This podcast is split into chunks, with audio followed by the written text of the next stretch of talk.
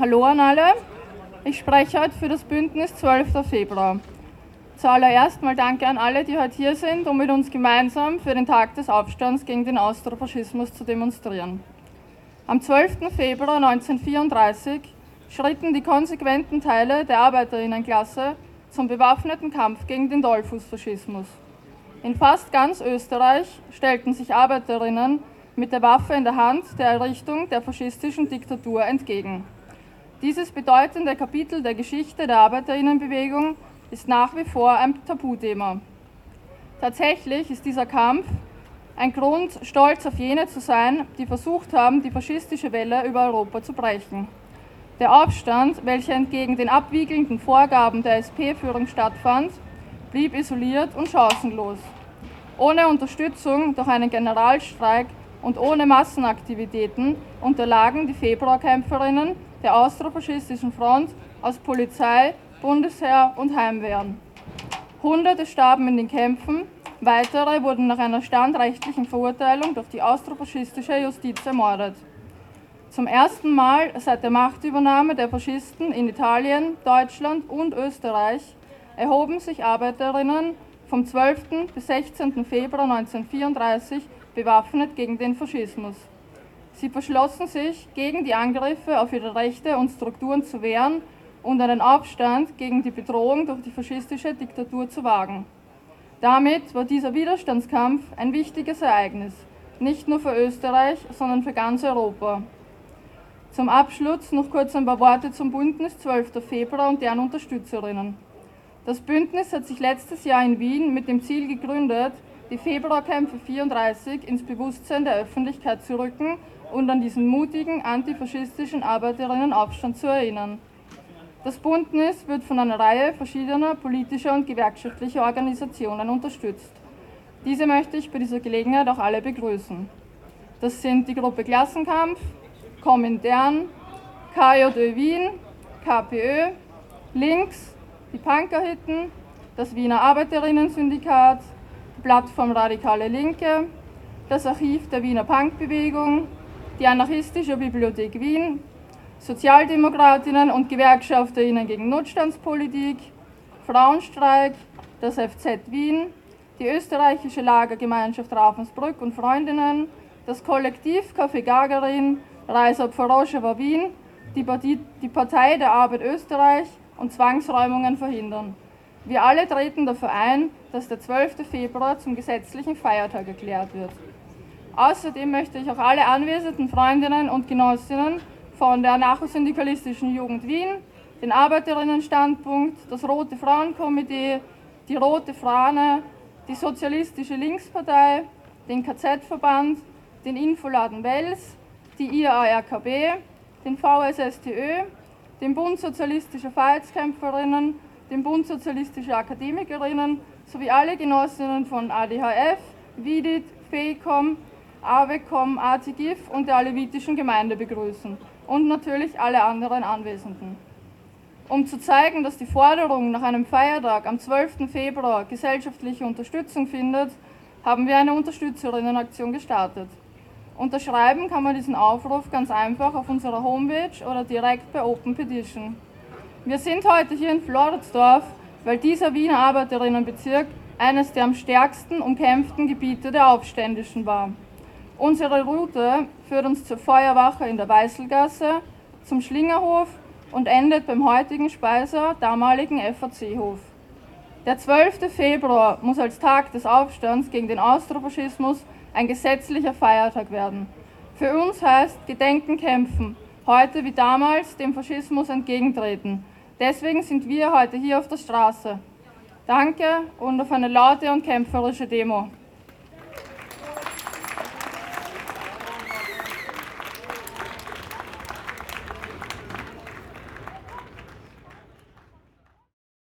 Bitte aufpassen, vor allem im Fall von einem Einsatz, aber auch jetzt die, die Einfahrtstore von der Feuerwehr frei halten, bitte. Also am besten zwischen den Boxen sammeln, danke. Georg Weißl, der Kommandant der Feuerwache am Spitz in Floridsdorf, war auch Führer der Schutzbündler unter den dortigen Feuerwehrleuten. Bereits am 12. Februar, an dem Tag, als der Schutzbund mobilisiert hat, hat, hat Georg Weißel über die Telefonleitungen der Feuerwehr Verbindung mit Kampfgruppen in den anderen Bezirken gehalten. In den Morgenstunden des 13. Februar, als in Floridsdorf die Kämpfe voll entbrannt sind, organisierte Weißel einen Rüstwagen der Feuerwehr, der mit Waffen, Munition und vor allem mit zwei Maschinengewehren in die Feuerwehrwache geschafft wurde. Vorausschauend hatte Weißel äh, Feuerwehrleute, die dem Schutzbund angehörten, aus anderen Bezirken mobilisiert, weil er davon ausgehen musste, äh, da nicht alle diensthabenden Feuerwehrleute dem Schutzbund angehörten, dass die Zahl der Kämpfer gering sein würde. Die Schutzbündler in der Feuerwache am Spitz sollten entsprechend den Plänen äh, das gegenüberliegende Polizeikommissariat beschießen und damit die Kämpfe im Schlingerhof äh, unterstützen und eine wesentliche Voraussetzung für die Ausschaltung in der Zentrale der faschistischen Konterrevolution in Floridsdorf zu schaffen. Weißel begann sofort, nachdem der Rüstwagen eingetroffen war, damit die Gewehre an die kampfbereiten Genossen zu verteidigen. Die beiden Maschinengewehre wurden im ersten Stock in Stellung gebracht und äh, auf das Polizeikommissariat gerichtet. Der Kommandant der Wiener Feuerwehr, Branddirektor Wagner, erhielt von einem äh, untergebenen Weißel seine Information über die Vorgänge in Floridsdorf und erteilte telefonisch die Anweisung, die Schutzbündler zu entwaffnen und die Waffen an die Polizei zu übergeben. In Mittlerweile hatten die Schutzbündler begonnen zurückzuschießen, nachdem die Polizei das Feuer auf die Feuerwache eröffnet hatte, und Weißel antwortete telefonisch dem Branddirektor, ich halte die Feuerwache, solange ich kann. Was Sie wollen, das tue ich nie, denn ich bin Revolutionär. Der Branddirektor informierte daraufhin den Polizeivizepräsidenten über die Lage in der Feuerwache. Mittlerweile hatte sich das Feuer auf die Feuerwache durch die äh, gegenüberliegende Polizeistation deutlich verstärkt. Weißel wies alle Kämpfer und alle, die nicht kämpfen wollten, an, sich gegebenenfalls im Keller der Feuerwache äh, in Sicherheit zu bringen. Auch einige Genossen, denen Georg Weißel vertraut hatte, legten die Waffen nieder und gingen zu den Nichtkombatanten hinunter in den gesicherten Bereich.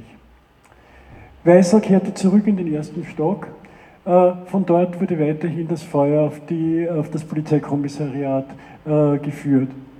Die Zahl der Kämpfer war mittlerweile deutlich geschmolzen, die Moral der Schutzbündler war angeschlagen, nicht nur durch den Verrat der eigenen Genossen und Kollegen in der Feuerwache, sondern auch dadurch, dass die Kämpfer sahen, dass der Generalstreik nicht eingehalten wurde. Man sah, dass in einzelnen Betrieben gearbeitet wurde. Inzwischen hatten einige Feuerwehrleute, die nach unten gegangen waren, Polizeibeamte in die Wache eingeschleust. Als der Ruf, die Polizei ist da, ertönte, ging Weißel zur Treppe, feuerte noch einen Schuss nach unten ab und stellte sich anschließend der Polizei und ergab sich. Aufgrund der numerischen Schwäche der Schutzbündler schätzte er die Situation so ein, dass der Kampf aussichtslos wäre.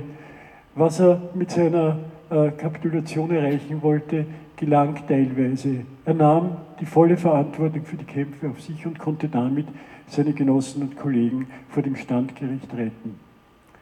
61 Feuerwehrleute wurden aus der Feuerwache getrieben, auch die, die nicht mitgekämpft hatten. Sie wurden außerhalb der Feuerwache und dann am Polizeikommissariat schwerst misshandelt. So schwer, dass sogar eine Einheit des Bundesheeres eingeschritten ist und ein Offizier erklärt hat, er würde gegebenenfalls die verhafteten Schutzbündler äh, durch seine Soldaten schützen lassen, wenn der Terror nicht aufhört. Am Mittwoch, dem 14. Februar, wurden dann die Verhafteten ins Landesgericht II überstellt. Dort gingen die Misshandlungen weiter. Auch Georg Weißel selbst äh, erlitt äh, Verletzungen im Gesicht und erwartete dann in der Zelle E365 des Landesgerichts II auf das Standgerichtsverfahren, das am Abend des 14. Februar stattfand. Vor dem Standgericht nahm Weißer die gesamte Schuld für die Kämpfe in der Feuerwache auf sich. Er habe die Feuerwehrleute mit vorgehaltener Pistole gezwungen, sich zu bewaffnen. Außerdem hätte er den Kollegen gesagt, er handle auf Anweisung des Bürgermeisters. Damit ersparte er seinen Genossen das Standgericht und damit das Todesurteil. Ohne Zögern verteidigte er allerdings sowohl seine Bereitschaft, gegen die Regierung zu kämpfen, wie seine revolutionäre Haltung. Das Todesurteil wurde am Abend des 14. Februar verkündet. Binnen zwei Stunden ab Urteilsverkündung sollte es vollstreckt werden. Der Verurteilte konnte ein Gnadengesuch ohne aufschiebende Wirkung einreichen und zur Vorbereitung auf die Hinrichtung eine weitere Stunde Aufschub verlangen. Beides tat Georg Weißler, Weißel geistlichen Beistand durch einen Pfarrer lehnte er selbstverständlich ab.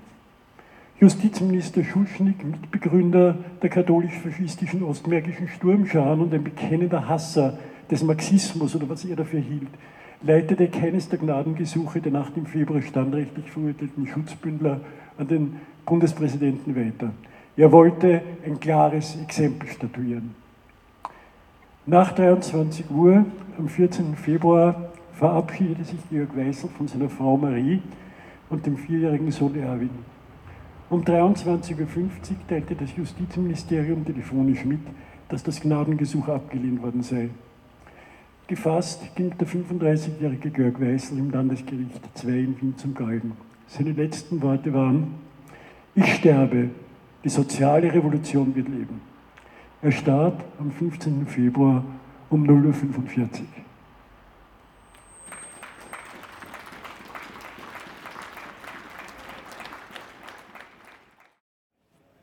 Fast überall in Österreich waren die Widerstandshandlungen am 12. Februar 1934 nur kurz und unterlagen sehr schnell der Übermacht von Polizei, Bundesheer und faschistischer Heimwehr. In Floridsdorf jedoch, damals ein Industriezentrum Wiens, gingen die Schutzbündler offensiv vor und boten den austrofaschistischen Regierungstruppen die Stirn. Der Schlingerhof vor dem wir uns äh, jetzt befinden, war einer der Brennpunkte der Kämpfe. Den unmittelbaren Anlass zum Kampf gab aber auch in Floridsdorf eine Angriffshandlung der Polizei. Im Schlingerhof tagte am 12. Februar zu Mittag eine Konferenz der Floridsdorfer Betriebsräte. Die Polizei drang ein, verhaftete einen Teil der Anwesenden und jagte die anderen auseinander. Zu gleicher Zeit erschien eine Polizeiabteilung im Gaswerk Leopoldau, besetzte das Werk und versuchte die Streikenden unter der Androhung der sofortigen Erschießung zur Wiederaufnahme der Arbeit zu zwingen. Als Antwort auf die Polizeibrutalität erstürmten die Schutzbündler noch im Laufe der Nacht die Floridsdorfer Wachstuben. Eine größere Schutzbundabteilung wurde durch ein Panzerauto unter Feuer genommen. Die antifaschistischen Kämpfer zogen sich zum Schlingerhof zurück. Militär und Polizei folgten, unterstützt von Artillerie. Der entscheidungsvolle Kampf um den Schlingerhof hatte begonnen. Die Schutzbündler errichteten in der Brünner Straße zwei Barrikaden aus Mülltonnen, Brettern und Steinen. Die Kampfhandlungen im und rund um den Schlingerhof zogen sich über mehrere Tage. Am 13. Februar griffen Bundesheer und Polizei an. Auch zwei Panzerwagen wurden eingesetzt, die die Barrikaden durchbrachen. Die Schutzbündler starteten einen so massiven Gegenangriff, dass sich die Soldaten zurückziehen mussten. Erst nach dem Einsatz weiterer Einheiten des Bundesheeres mit schwerer Artillerie konnten die austrofaschistischen Truppen schließlich in den Schlingerhof eindringen, ihn aber nicht gänzlich besetzen. Ein Schutzbündler berichtet. Die Abteilungen des Bundesheeres drangen aus dem Park gegen den Schlingerhof vor. Die Besatzung des Straßenbahnhofs nahm sie in der Flanke unter Feuer und es entbrandete ein heroischer Kampf. Vor dem Panzerauto wurden unsere kämpfenden Abteilungen nicht nur unter rasendes Maschinengewehrfeuer genommen, sondern auch mit Stielhandgranaten beworfen. Wie heftig der Kampf dort tobte, zeigt folgender Zwischenfall. Die geschleuderten Handgranaten aus dem Panzerauto wurden von unseren Leuten vor der Explosion, noch blitzschnell erfasst und zurückgeworfen. Dabei, dabei geschah es aber auch, dass ein Maschinengewehrmeister von einer Handgranate, die man ihm knapp vor sein feuerndes Gewehr geworfen hatte, in Stücke gerissen wurde. Unsere Maschinengewehrnester waren gut positioniert, konnten aber trotz wohlgezieltem Feuer den Kampf nicht entscheidend beeinflussen. Artillerie zerstörte das eine oder das andere Maschinengewehr und wir mussten schließlich den Schlingerhof räumen. Bundesheer und Polizei traten die Wohnungstüren ein, schleppten Frauen und Kinder auf die Straße und trieben diese vor ihren Gewehren her. Nachdem Regierungstruppen und faschistische Wehrverbände am 13. Februar erstmals in den Schlingerhof eingedrungen waren, wurden alle sogenannten wehrfähigen männlichen Bewohner des besetzten Teils des Hofes und der Eisenbahnerhäuser aus der Umgebung zusammengetrieben. Meistens waren es sogar nicht Kämpferinnen. Rund 350 Menschen wurden festgenommen und aus dem Schlingerhof von der Polizei abgeführt. Als die Gefangenen ins 400 Meter entfernte Polizeikommissariat eskortiert wurden, wurde dieser Zug beschossen. Die Faschisten trieben die Gefangenen gruppenweise Richtung Kommissariat. Als die letzte Gruppe dort ankam, wurde aus dem ersten und zweiten Stock des Polizeigebäudes das Feuer eröffnet, ebenso aus den gegenüberliegenden Häusern. Insgesamt starben bei diesem Massaker zehn Zivilisten, zwei Schutzbündler und ein Polizist. Im Schlingerhof kamen insgesamt 43 Zivilistinnen ums Leben. Hier am Floridsdorfer Markt, wir werden dann auch noch daran vorbeigehen, befindet sich eine Gedenktafel, die an diese Ereignisse erinnert. Auf ihr steht, den Kämpfern für Freiheit und Demokratie. Ihr Vermächtnis Kampf dem Faschismus, die Floridsdorfer Arbeiterschaft.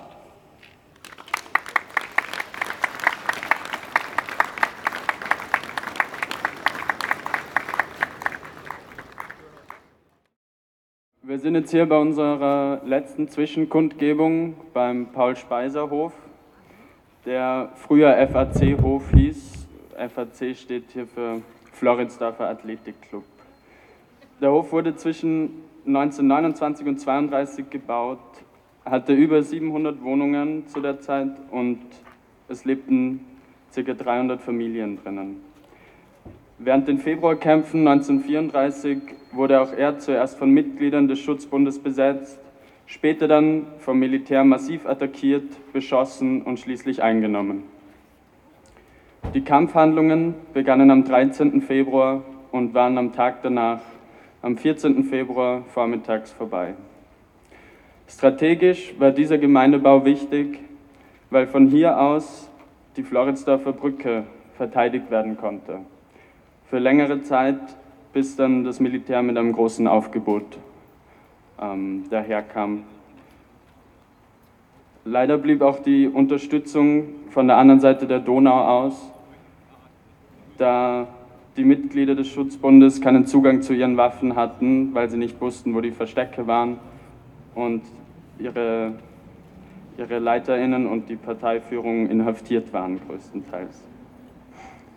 Also kam es dann zu brutalen Angriffen auf den FAC-Hof mit Kanonen, Granaten, Minenwerfern und Gewehren. Viele Tote waren die Folge.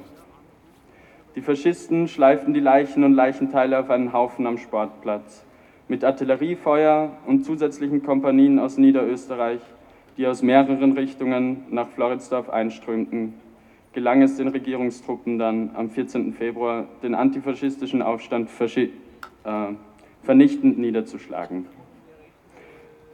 Heute sind wir hier, um denen zu gedenken, die den Mut und die Entschlossenheit hatten, sich dem Faschismus entgegenzustellen. Trotz Verrat durch Teile der Mitgliedschaft und Parteiführung setzen sie somit ein Zeichen das weit über die österreichischen Grenzen hinaus wirkte und auch weit über ihre Zeit hinaus. Damals wie heute heißt Gedenken für uns kämpfen. Deswegen sind wir heute auf der Straße und deswegen gehen wir auch weiterhin jedes Jahr am 12. Februar auf die Straße. Ein besonderes Augenmerk verdient dabei das nächste Jahr, wo ein rundes 90-jähriges Jubiläum ansteht und wir hoffen, dass die Demo nächstes Jahr deswegen umso größer, umso kämpferischer, umso lauter wird. Also haltet euch bereit. Ähm, wir sind jetzt am Ende unserer Demonstration. Ich will mich nochmal bedanken im Namen vom Bündnis 12. Februar für alle, die hier sind, alle Organisationen, alle Einzelpersonen. Danke, dass ihr alle gekommen seid. Hoch der antifaschistische Widerstand, no passaran.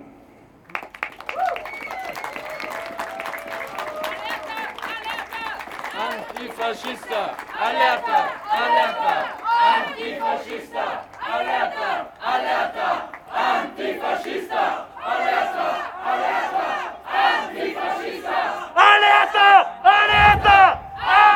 Antifascista, alerta, alerta, antifascista, alerta, alerta, antifascista.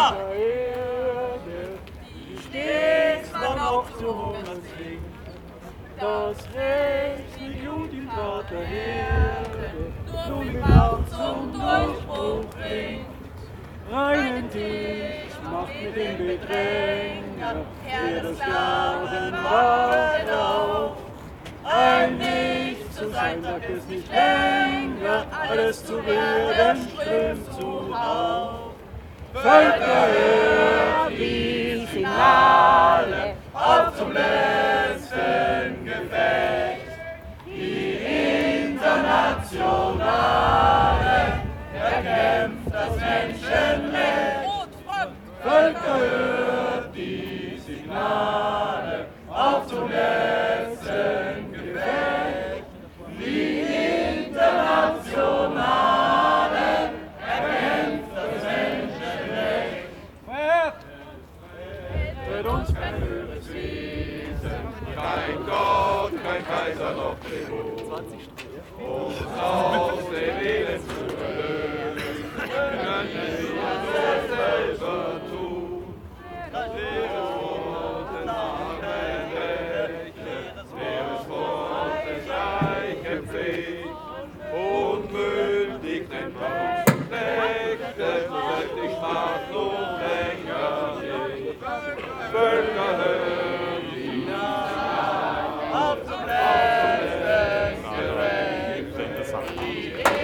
Internationale